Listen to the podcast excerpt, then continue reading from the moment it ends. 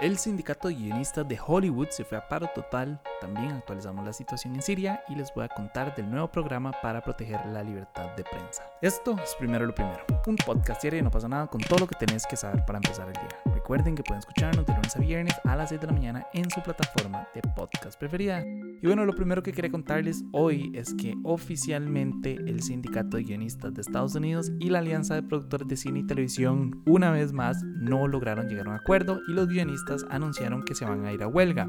Creo que tal vez es un inicio un poco extraño, tal vez no lo entienden bien, entonces para darles un poco de contexto, lo que los sindicatos están pidiendo es una compensación de al menos 600 millones de dólares en aumentos salariales y otros beneficios, como por ejemplo los residuales.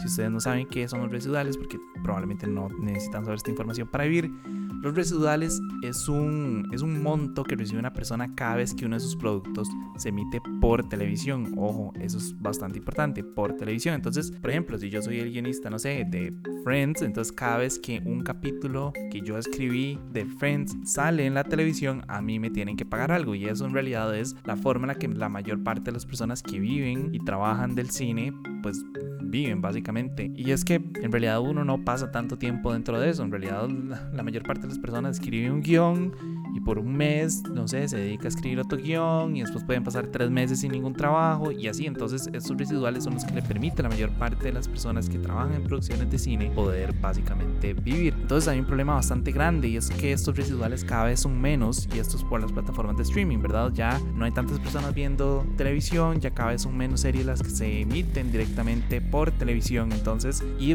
bueno, en las plataformas de streaming yo puedo ver un capítulo 600 veces y eso no significa que a mí me van a dar 600 residuales porque una persona vio un capítulo. Imagínense las personas que ven, no sé, The Office una vez al mes, ¿verdad? Entonces no tiene ningún sentido y ellos no reciben un porcentaje de ese tipo de residuales. O sea, no, no hay residuales. Entonces, por las últimas seis semanas, el sindicato de guionistas ha estado como en conversaciones y en negociaciones con la Alianza de Productores de Cine y Televisión, que es como este pues, al final de cuentas es una alianza que engloba eh, va desde Disney, Apple, no sé, Amazon, Paramount, Warner, Discovery, Sony, todas estas verdad grandes productoras de cine, las engloba y ellos han estado en conversaciones y al final pues no lograron llegar a ningún tipo de acuerdo. Entonces, según el sindicato, las respuestas de los estudios han sido totalmente insuficientes dada la crisis existencial a la que se enfrentan los escritores mientras que la alianza de productores ya dijo que ellos ofrecieron, y aquí cito, generosos aumentos, mejoras en los residuales y dijeron que están dispuestos a mejorar la oferta, pero sí dejaron claro que hay ciertas peticiones a las que ellos no le ven ningún tipo de opción y que no van a, esas no están dentro de la negociación. Entonces es, es un tema bastante importante básicamente podría significar que Hollywood se va a paro completo, ¿verdad? La última huelga de guionistas, si no me equivoco, fue en el 2007 y duró, duró poco más de un mes y terminó y tuvo un, tuvo un final bastante trágico. Terminó con una pérdida de 2.100 millones de dólares y despidieron a 37 mil personas. Entonces esperemos que esta vez no llegue a lo mismo, especialmente por la crisis económica y laboral que estamos pasando en este momento, que 37 mil personas terminen en la calle o bueno, sin trabajo no, obviamente no beneficia a nadie. Pero sí, o sea, en realidad estas huelgas son relativamente normales. Estas conversaciones se dan cada cierto tiempo. Creo que se dan al menos una vez al año que ellos empiezan a negociar residuales, etcétera. Han habido ciertas conversaciones bastante importantes. Por ejemplo, no sé, como cuando salieron los DVDs. Entonces también hubo un tema con los residuales. Ahora que estamos con las plataformas de streaming también. Entonces siempre ha habido como un tema grande en lo que es la compensación post trabajo. Entonces, sí, no sé, habrá que, habrá que ver qué pasa. Esto es un momento interesante, es un momento sumamente convulsivo. Por ahí vi un TikTok de Javier Ibarreche, probablemente saben quién es, y él está hablando de que, de que es un momento muy interesante en el que los estudios podrían comenzar a trabajar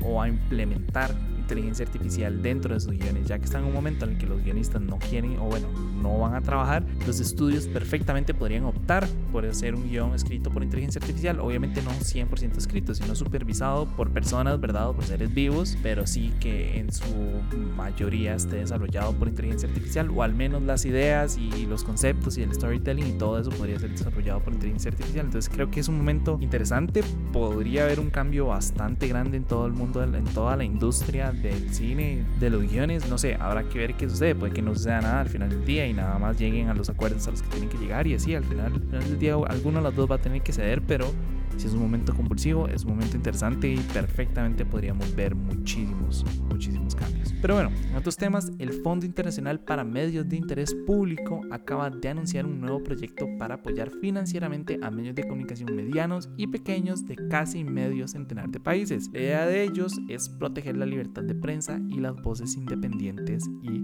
fiables. Este fondo, hasta el momento, donde tengo entendido, ha logrado recaudar casi 500 millones de dólares que vienen desde gobiernos, pasa por organizaciones filantrópicas, empresas y un montón de personas más que donan. Incluso uno puede donar plata para este fondo y la idea es llegar a los 500 millones de dólares en los próximos años. Ahora, como todo este tipo de programas, ¿verdad? Se va a dar por diferentes fases y así. Por el momento, solo han anunciado la primera fase en la que se van a ofrecer subvenciones y, de hecho, por ahí anunciaron que para Latinoamérica se va a estar contemplando trabajar con países como Argentina, Brasil, Bolivia, Colombia, Paraguay y Costa Rica. Así que, quién sabe, tal vez, tal vez logremos entrar en este, en este fondo. Yo ahora le contaba a Pietro y ya mandamos las solicitudes a ver qué pasa. Imaginan que nos caigan 500 millones de dólares. Obviamente no nos van a dar todo el fondo, ¿verdad? Pero, pero no sé, un millón de dólares caería súper bien. 500 mil dólares caerían súper bien. Entonces, ya hicimos los trámites para ver si nos logran eh, incluir dentro de este fondo, para ver qué pasa. Al final del día, creo que cumplimos todas, básicamente todas las solicitudes que ellos piden, que sea un medio de comunicación mediano, pequeño, que sea independiente, fiable. Me gusta pensar que somos fiables. Pero bueno, antes de pasar al último tema, y si nos cae este fondo, nunca más van a tener que volver a escuchar anuncios. No, mentira, claro que sí, pero tal vez no tan seguidos. Nada más quería recordarles que este podcast es gracias a ustedes y a sus suscripciones. Si quieren que podamos seguir haciendo este tipo de contenido, la mejor forma de apoyarnos es a través de patreon.com slash no pasa nada oficial o haciendo una campaña para que nos metan dentro de este fondo. Cualquiera de los dos funciona bastante bien. Entonces, nada, verdad, muchísimas gracias a todos los que ya nos apoyan, a los que ya nos escuchan y a los que lo comparten. Y esperemos, esperemos que en un futuro bastante cercano nos caiga, nos caiga esa plata. Pero bueno, ahora sí ya para cerrar, nada más quería actualizar la situación en Sudán. Para los que no recuerdan, durante las últimas semanas, las Fuerzas de Acción Rápida, que es el principal grupo paramilitar de Sudán, y las fuerzas del ejército se han estado enfrentando en diferentes partes del país. Están luchando por el control político en un momento en el que está preparando para unas elecciones luego del golpe que se dio en octubre del 2021. Y si bien se han dado diversos intentos para detener el conflicto, pareciera que no todo va como uno podría esperar. De hecho, esta semana el país entró en su tercera semana consecutiva de combates a pesar de las nuevas treguas que se han ido dando.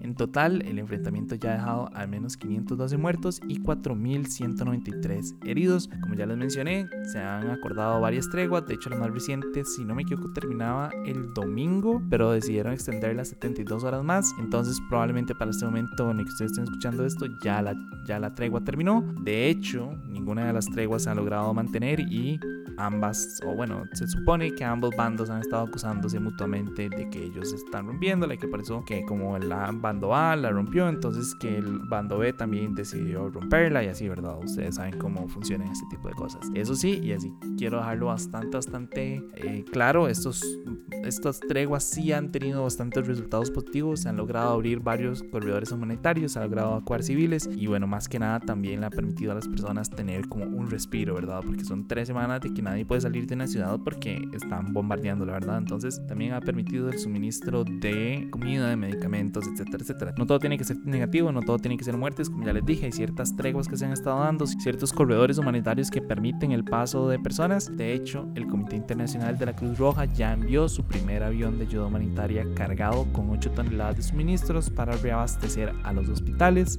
pero la Cruz Roja ya anunció que va a enviar un segundo avión, esta vez con colaboradores y artículos médicos adicionales.